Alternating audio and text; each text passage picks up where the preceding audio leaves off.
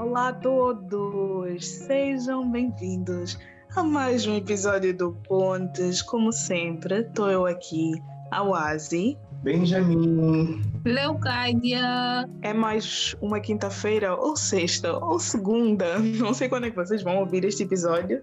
E nós queremos trazer até vocês uma conversa com um tema desta vez, e como sempre, que não é fechado, que vocês estão sempre convidados a participar através das redes sociais do Pontes, no Instagram, no Twitter, no Facebook, talvez, não tenho certeza. Mas pronto, cheguem até nós, estamos disponíveis através de qualquer um dos nossos canais para vocês continuarem esta conversa que não é finalizada nunca nos nossos episódios. Hoje nós vamos falar sobre assédio. Eu vou ler duas definições diferentes, uma do Brasil e uma de Portugal, do que, que é assédio. Assédio, definição do Brasil. Insistência inconveniente, persistente e duradoura em relação a alguém, perseguindo, abordando ou cercando essa pessoa. Na definição portuguesa, que é mais baseada na lei, ela diz que assédio é todo comportamento indesejado nomeadamente o baseado em fator de discriminação praticado a quando do acesso ao emprego ou no próprio trabalho, na formação profissional com objetivo ou efeito de perturbar ou constranger a pessoa, afetar a sua dignidade ou de lhe criar um ambiente intimidativo, hostil, degradante, humilhante ou desestabilizador. Então, como nós estamos em um contexto de trabalho, né, é um contexto mais geral e eu ainda acho que dá para reaproveitar funções e elementos dessas definições para a nossa conversa, vou começar por perguntar, Léo e depois Benjamin, o que é que vocês consideram assédio? Para mim exatamente isso que está aí na lei, só que em qualquer outro ambiente, não precisa ser só no ambiente de trabalho. Qualquer insistência que deixe-me desconfortável e que me coloque contra a parede para que eu aceite alguma coisa é um assédio. Qualquer incômodo para além de uma primeira pergunta ou uma primeira, sei lá, sedução, qualquer insistência depois do não, para mim é um assédio. Qualquer insistência não requisitada, incômoda e que me faça sentir com medo, para mim é assédio. Então, yeah, é um pouco como isso da lei, só que não só no contexto de trabalho. Por acaso, a lei moçambicana também diz isso. Só tem definição de assédio na lei do trabalho Acho que no Código Penal não tem algo específico sobre assédio, mas na lei do trabalho é que tem o que, que é assédio. Então, nós podemos emprestar sempre essas definições para o nosso ambiente. Então, yeah. Assédio, para mim, tem muito a ver com relação de poder. Então, muitas vezes é uma pessoa que vê na outra um alvo, um target, e que quer impor os seus desejos, o que quer que seja aquela pessoa, porque de alguma maneira, talvez até de forma inconsciente, percebeu aquela pessoa como uma pessoa vulnerável e acha que aquela pessoa tende a aceitar submeter a coisa X, que podem ser várias coisas, né? E essa pessoa insiste, essa pessoa ouve um não, ou às vezes não ouve um não, mas nota que aquela não é uma situação confortável para outra pessoa e mesmo assim insiste, insiste, insiste. E para mim isso é sério. Quando eu digo relação de poder, eu não quero dizer que essas relações de poder são sempre muito explícitas. Não, nem sempre é porque é necessariamente teu chefe e depois tu que és a empregada ou estás num cargo inferior. Às vezes pode ser tipo o teu colega ao lado e vocês têm tipo a mesma função, mas por algum motivo aquela pessoa se colocou nessa situação acima e te vê como vulnerável, estás a ver? Te vê como, como uma presa para atacar. Mas ao mesmo tempo também tem muito daquele assédio do dia a dia, como é que eu diria? Que parece mais inofensivo, que é o. A menina está a passar e é o assovio, estás a ver? E que é mais normalizado e às vezes nem é só assovio, mas é o olhar, que é muito mais prolongado do que deveria. Porque aquela pessoa, aquele homem entendeu que ele tem esse direito sobre aquela mulher, sobre aquela outra pessoa. Ele tem o direito de não só mostrar os seus interesses, como também falar dos seus interesses. Tipo, para mim, é maninho sobre assédio quando tu não guardas para ti. Tipo, quando tu achas que tens o direito de demonstrar esse teu querer, esse teu desejo, essa tua imposição, acima de tudo, a outra pessoa e tu não guardas para ti, tu não te resolves sozinho e tu não entendes que aquela pessoa não tem nada a ver com isso, é contigo, tá a ver?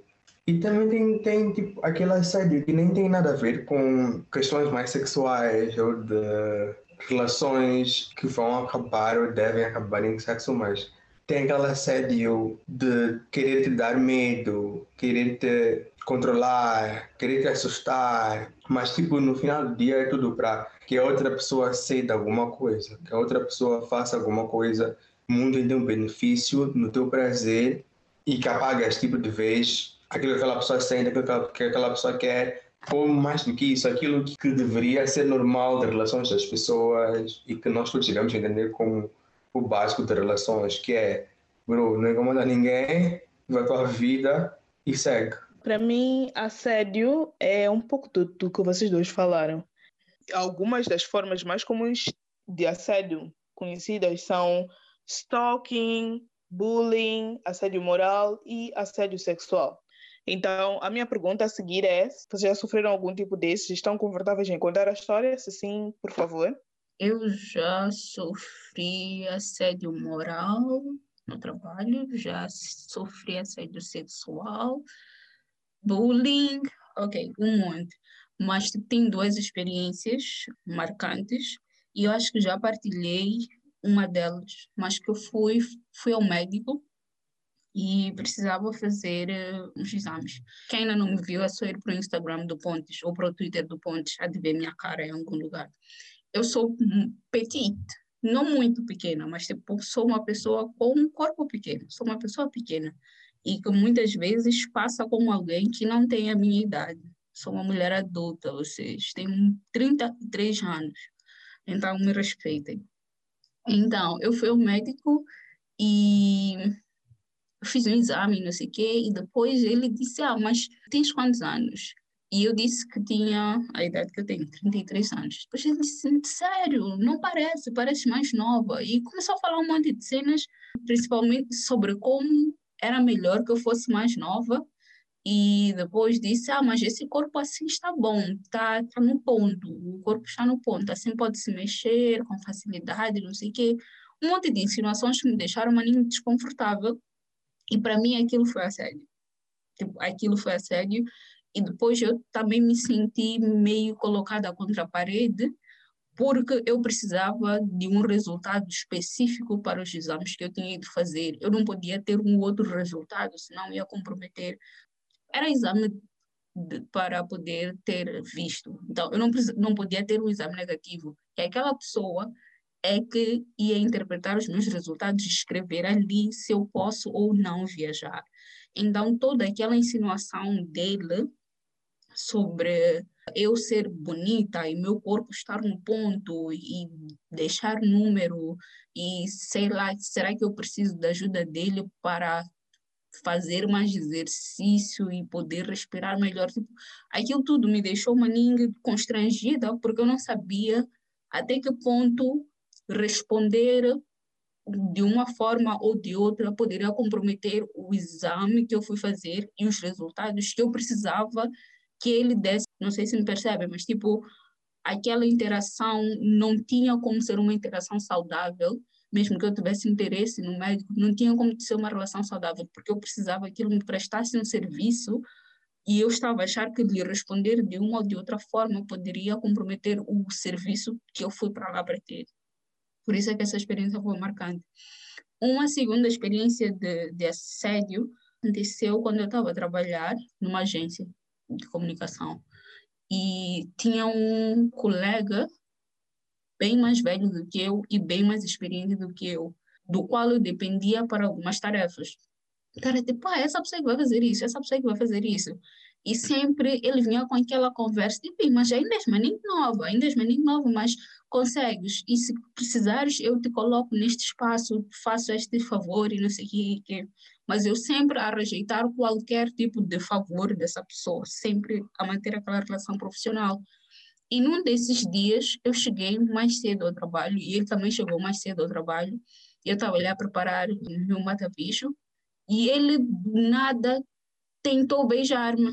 Tipo, foi maninga invasivo, estás a ver? Primeiro porque ele já ficava a fazer piadas sobre como mulher para ele, não sei que, tipo, um monte de cenas. Depois ele tentou beijar-me na cozinha de trabalho. Eu fiquei enojada, acho que cuspi na cara dele ou algo assim. E depois daquilo, ele retirou todas as disponibilizações que ele fazia sobre me colocar em determinados espaços, me ajudar com contactos, sei lá o quê. Tipo, depois de eu ter rejeitado aquele beijo e talvez ter cuspido, não tenho certeza, ele retirou todas essas cenas. Então comecei a perceber como aquela relação era estranha.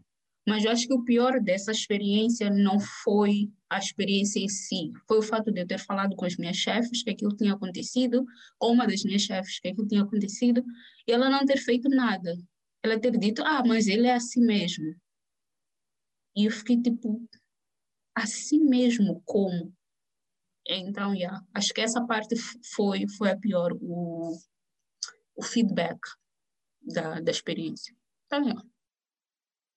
Eu acho que ser homem me dá duas vantagens. A primeira vantagem é não ter tido ou não me lembrar de casos onde eu me vi nessa posição de estar a ser assediado, de que é mais comum o assédio vir de nós homens às mulheres ou outras pessoas do que necessariamente mulheres vêm assediar. Tipo, acontece maningue também, mas não é tão mais comum.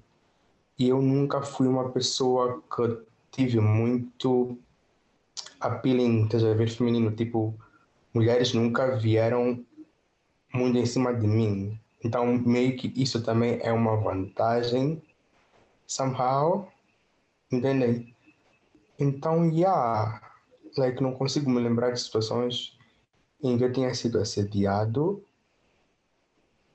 tipo, situações que realmente fazem diferença, do tipo, eu realmente penso e tipo, ok, não, tipo, bullying, essas coisinhas aí, tipo, it's fine, mas tipo, cenas que realmente me marcaram e que realmente valeriam a pena mencionar, não tenho, tipo, tenho, tenho, diria que tenho o privilégio de não ter tido isso. E também das vezes que quase cruzou essa linha eu sinto que eu consegui me fazer de maninho tonto e maninho doido e fingir demência também e seguir a minha vida e ser frio com as pessoas no geral e as pessoas também começaram a se sentir atacadas com a minha frieza e ser logo cortado essa essa possibilidade de aproximação maior ou de insistência maior.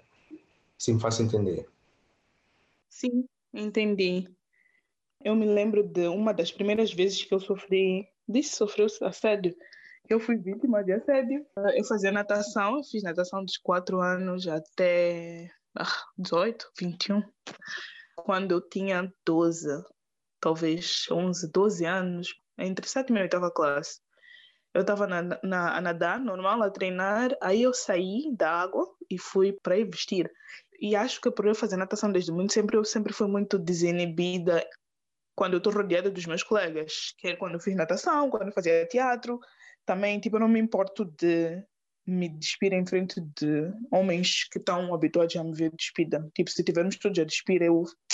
E acho que muito nesses espaços eu era única mulher, muitas vezes, ou uma das poucas mulheres, e eu sempre senti-me maninho protegida em volta desses meninos porque sei lá, acho que a algum momento na minha cabeça eu passo a ser one of the boys depois de um tempo e eles não vão olhar para mim dessa forma, I don't know. Mas aí eu era criança também e nem sequer pensava nisso dessa forma. Só sei que um dia desses eu saio da água, estamos lá a vestir, a fazer nossas coisas, não sei o quê. Aí um dos meninos, que era um sênior, olham para mim e dizem: Sabes, já estás no ponto. And I'm like, what the hell does that, does that mean? Eu só olhei para eles, like, huh? E eles começaram a conversar sobre o fato de que eu já estava no ponto, comigo ali, a olhar, bem perdida. E eles começaram a conversar sobre isso, tipo, não, daqui a mais um pouquinho, não, tá, tá, tá. E eu estou a assistir isso e eu me senti muito desconfortável. E foi a primeira vez que eu me lembro que eu percebi que eu era mulher e que o tratamento era diferente mesmo. Foi onde eu me dei conta. Agora eu quero que vocês se lembrem do exemplo da Léo, do médico, eu vou contar a minha segunda história, que vai para a minha próxima pergunta. Eu fui ao médico uma vez dessas e me atenderam com um generalista e começamos, o, o médico começou a fazer a entrevista dele de rotina.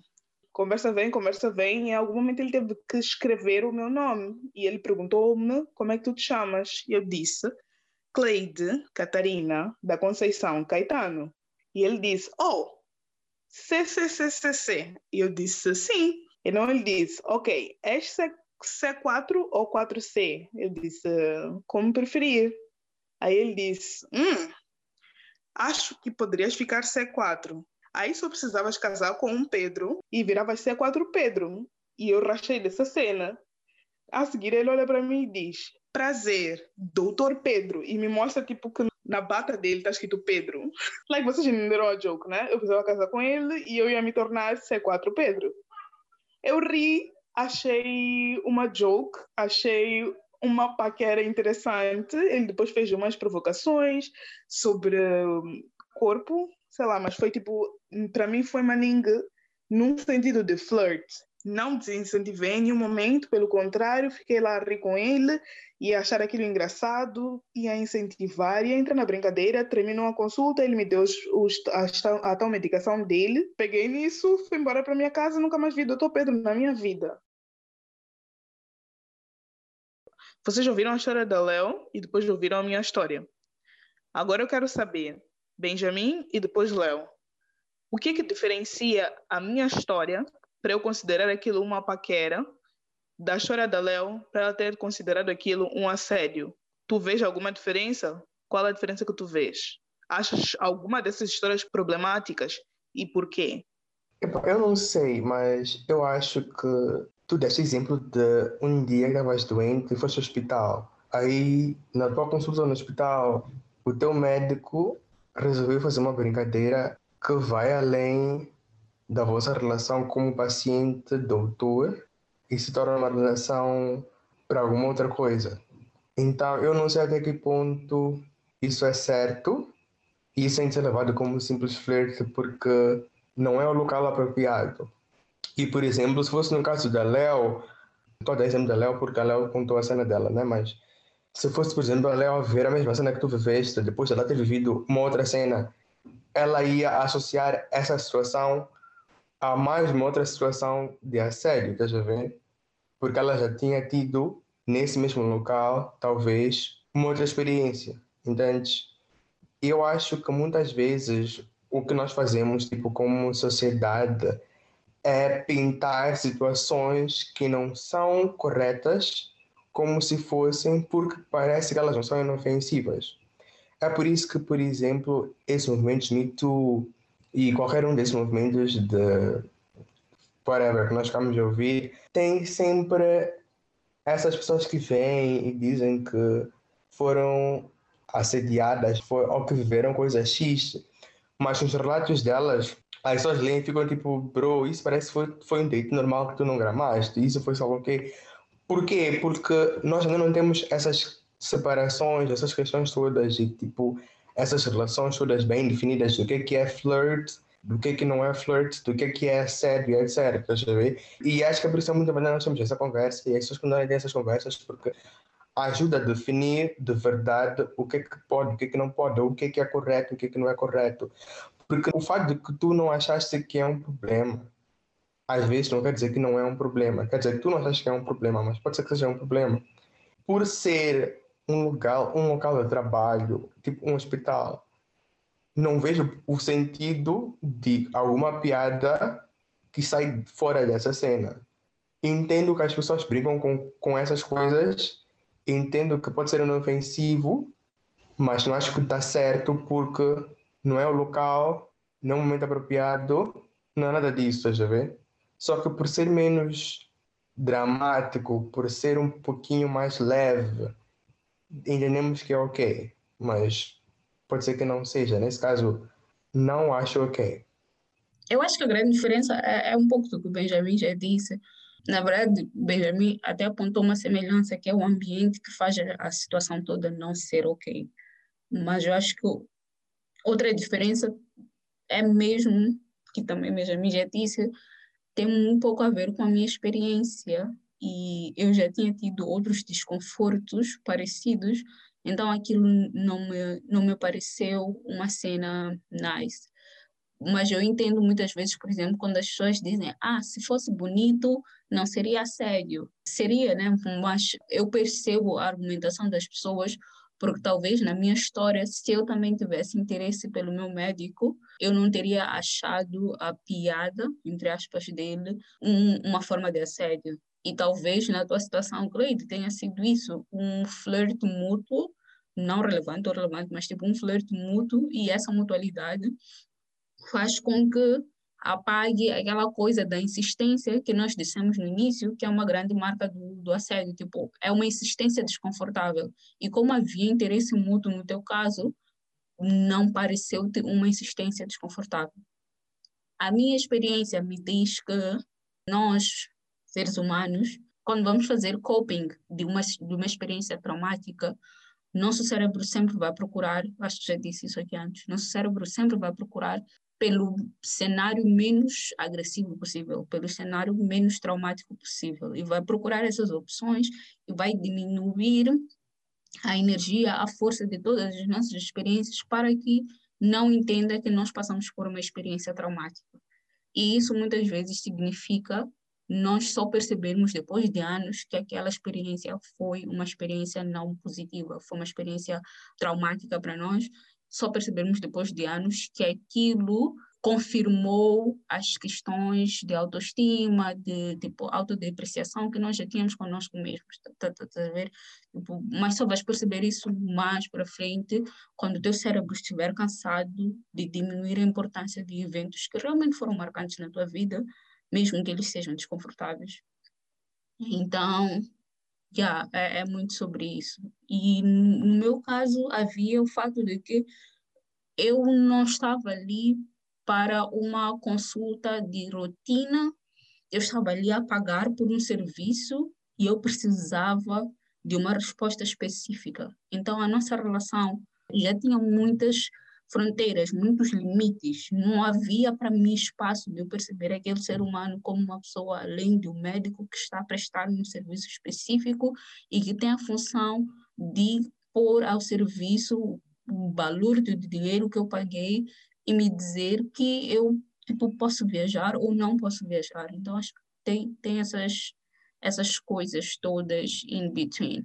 Agora eu acabo de pensar que o meu médico e o médico da Léo podem ser a mesma pessoa, não tem como sabermos. Uma, uma coisa que eu acho que diferencia muito a minha história da Léo é como, na minha história, deixei muito claro que eu não fiquei desconfortável com aquilo e eu, eu dei espaço, muito voluntário, para que ele continuasse a persuadir-me, para que a conversa continuasse como ela estava. Léo, Safadinha. doutores, sabe, estamos, tem coronavírus no mundo eu estaria garantida. É importante ver o lado bom das coisas. O lado bom das coisas. Atendimento prioritário, era o que eu estava a pensar. Mas sim, desde o início, quando ele começou, eu ri, eu brinquei com ele, eu entrei na piada, ele começou, eu, eu continuei.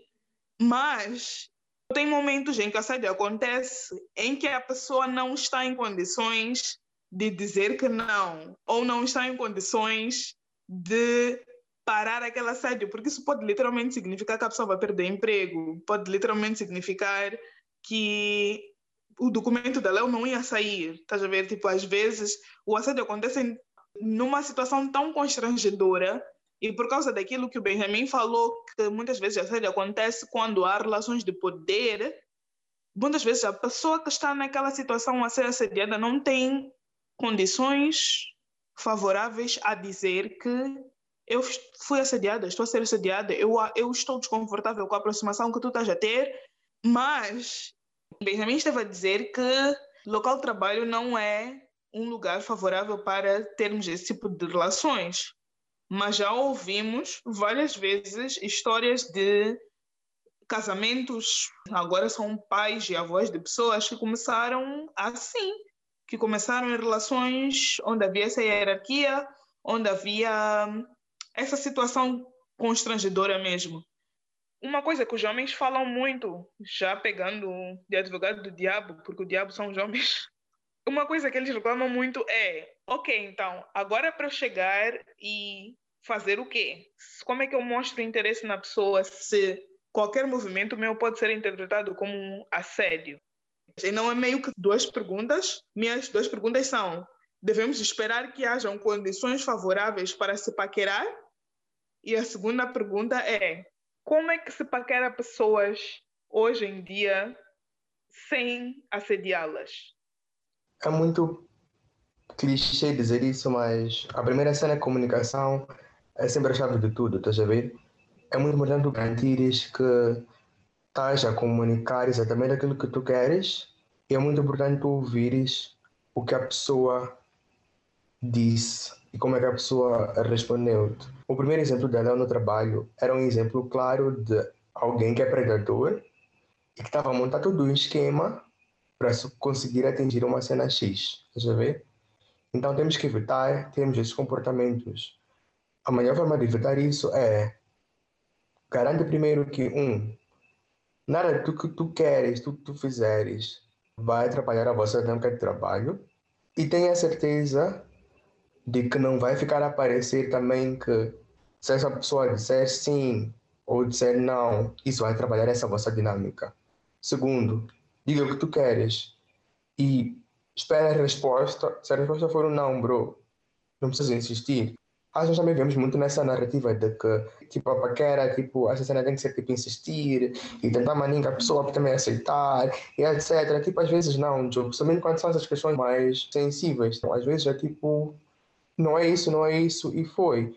E tem um outro ponto também que acho que é importante tocar, que é muitas vezes nós temos que pensar sobre isso, nós temos que admitir essas coisas que é para podermos começar a repensar novas formas de viver. O que eu quero dizer com isso? O que eu quero dizer com isso é que quando mulheres ou, um grupo de pessoas vem começa a reclamar e começa a tipo, reclamar de um tipo de comportamento, é muito importante não ficarmos na defensiva, tentamos entender e a partir daquilo que se discutiu ali, tentamos ver como é como é que nós avançamos para coisa X, estás a ver?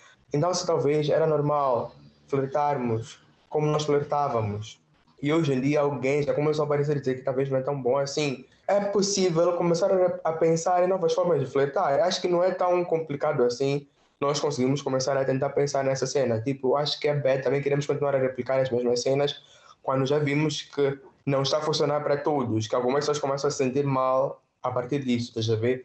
Porque no final do dia é sobre encontrar uma pessoa que tu gostas e eu não consigo ver porque que a falta de transparência, a falta de conversa, a falta de entender os sinais, a falta de entender os sinais verbais e não verbais pode ser complicado se é um objetivo aparentemente benéfico para os dois lados, entende? Então, se tu és uma pessoa boa, como tu ficas toda hora a dizer, tu vais querer garantir que tu segues os melhores procedimentos, é muito cirúrgico dizer, se falar assim, mas os melhores procedimentos para ter com alguém, estás a ver?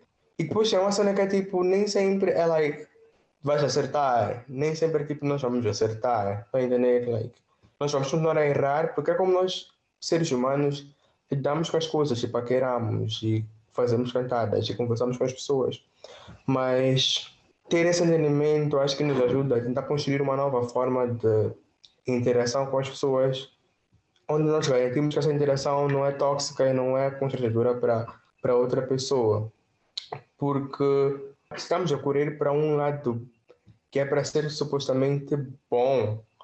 Vamos tentar corrigir e evitar replicar os lados que já percebemos que é mau. As pessoas ficam muitas vezes na defensiva sobre ah, agora eu quero continuar a, a paquerar as pessoas e não quero ficar as acham que isso é assédio, porque eu acho que não é assédio. Tipo, cool, tu achas que não é assédio? Cool. O resto das pessoas, o resto da discussão está sendo sobre como isso talvez seja assédio aceita isso e se teu objetivo é realmente ter relações saudáveis e conseguir aquela menina ou aquele menino de uma maneira nice, que não ofenda ninguém, tu vais encontrar formas nessas discussões mais saudáveis de fazer isso. Não vejo muito porque que isso é um problema, sendo que o objetivo é depois ser positivo. Então, vai pelos lados que vão te ajudar a construir essa positividade ao descobrir essas relações. Estão a ver? E, sei lá, falei muita coisa, mas é isso. Eu acho que todas as coisas que tu disseste fazem, fazem maninho sentido. E também acho que não faz sentido para mim chamarmos o jogo de flirt se as duas partes não estão a flertar, se as duas partes não estão a ter fã com aquele joguinho saudável, coloquei joguinho entre aspas. Tipo, se as duas partes não estão a ter fã com o joguinho saudável, não estão animadas, não estão excited, não, não estão envolvidas na paquera, então não é uma paquera, muito provavelmente é um assédio ou tu a passar de vergonha. Pode não ser assédio, pode ser mesmo tipo vergonha alheia, estar no DM de uma pessoa a falar sozinho, mas também pode ser assédio. Então, ficar a, a medir as, a temperatura do ambiente, ficar a medir a intenção e a reação das pessoas é uma cena que ajuda a primeiro, não ficar a pagar pessoas que não vos querem, e segundo, garantir que a partir do momento que a outra pessoa fica desconfortável, tu podes ou mudar tua estratégia ou simplesmente te remover daquela situação e não avançar para um assédio. Sabe? Tipo, primeiro não podes só chegar chegando, tens que chegar e perguntar se pode chegar, se pode começar a conversa. E yeah, eu sou uma pessoa que gosta de flertar, ou seja, eu flerto, tipo, estou apaixonada por meu namorado e o que eu mais faço é flertar com ele ou querer flertar com ele, porque flertar é vida. E não, vocês vão perceber quando estiverem a flertar. Vocês não vão flertar sozinhos, não vão paquerar sozinhos, não vão falar sozinhos. E acho que é assim como continua a ser a minha paquera, quando paquero mulheres e homens, com ou sem Me Too. O Me Too não me colocou em questionamento sobre minhas formas de pagar as pessoas, porque eu acho que sempre fui com o um pé atrás a tentar confirmar as vibes. Será que é recíproco? Será que não estou a falar sozinha? Porque eu não gosto de estar a insistir numa cena. Não gosto de estar a insistir numa coisa sozinha, a falar sozinha. E na forma de ser paquerada também, eu gosto que comece na conversa e aos poucos irmos checando a, a vibe, a energia um do outro. Senão, vais namorar sozinho, vais paquerar sozinho, vais flertar sozinho, e, sozinha, e vais sofrer sozinho. E sorry, e sorry também estar a ser a pessoa que traz isso à tona, mas eu acho que também temos que tentar ir um bocado mais a fundo nessas questões. Like, nós temos que começar a olhar machismo, sexismo, homofobia e essas coisas todas como um problema maninho real. Enquanto nós não resolvemos esses problemas, a questão sobre o assédio e não sabermos se é assédio, se é flirt, não vai se resolver.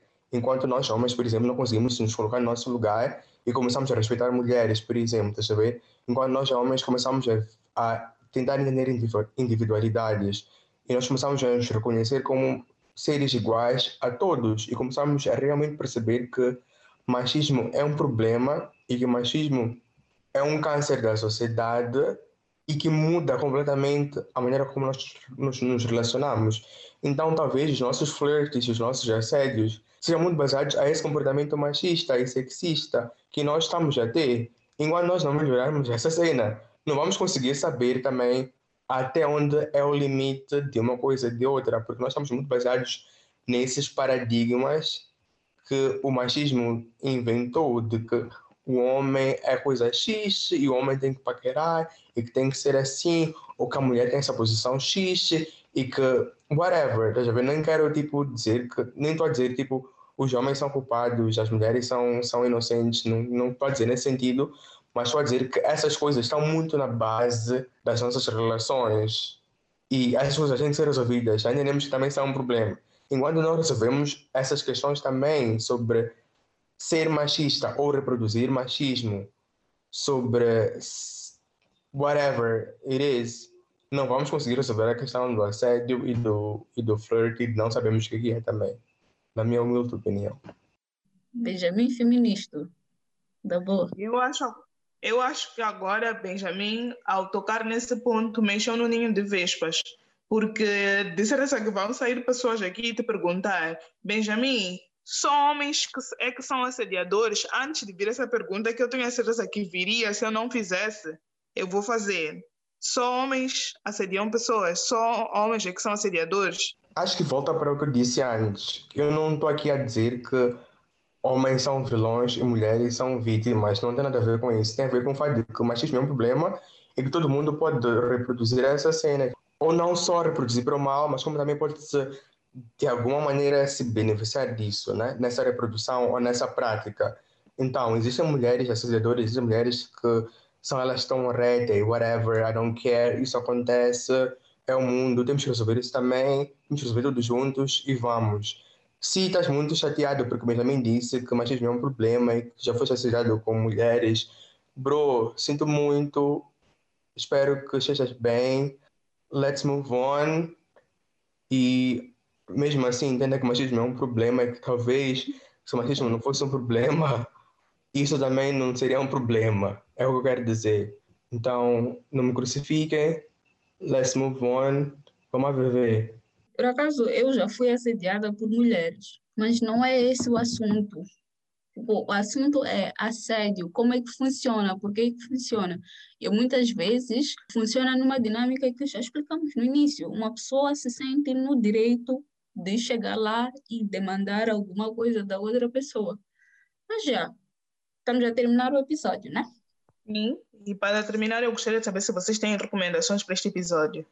Eu tenho uma recomendação que é uma série chamada Unbelievable, que está na Netflix, tem oito episódios, bem curtinha, é super nice, da Toni Collette e da Caitlin Dever, e conta histórias sobre assédio, e é baseado num livro que ganhou, tipo, yeah, o Putilizer, e yeah, etc.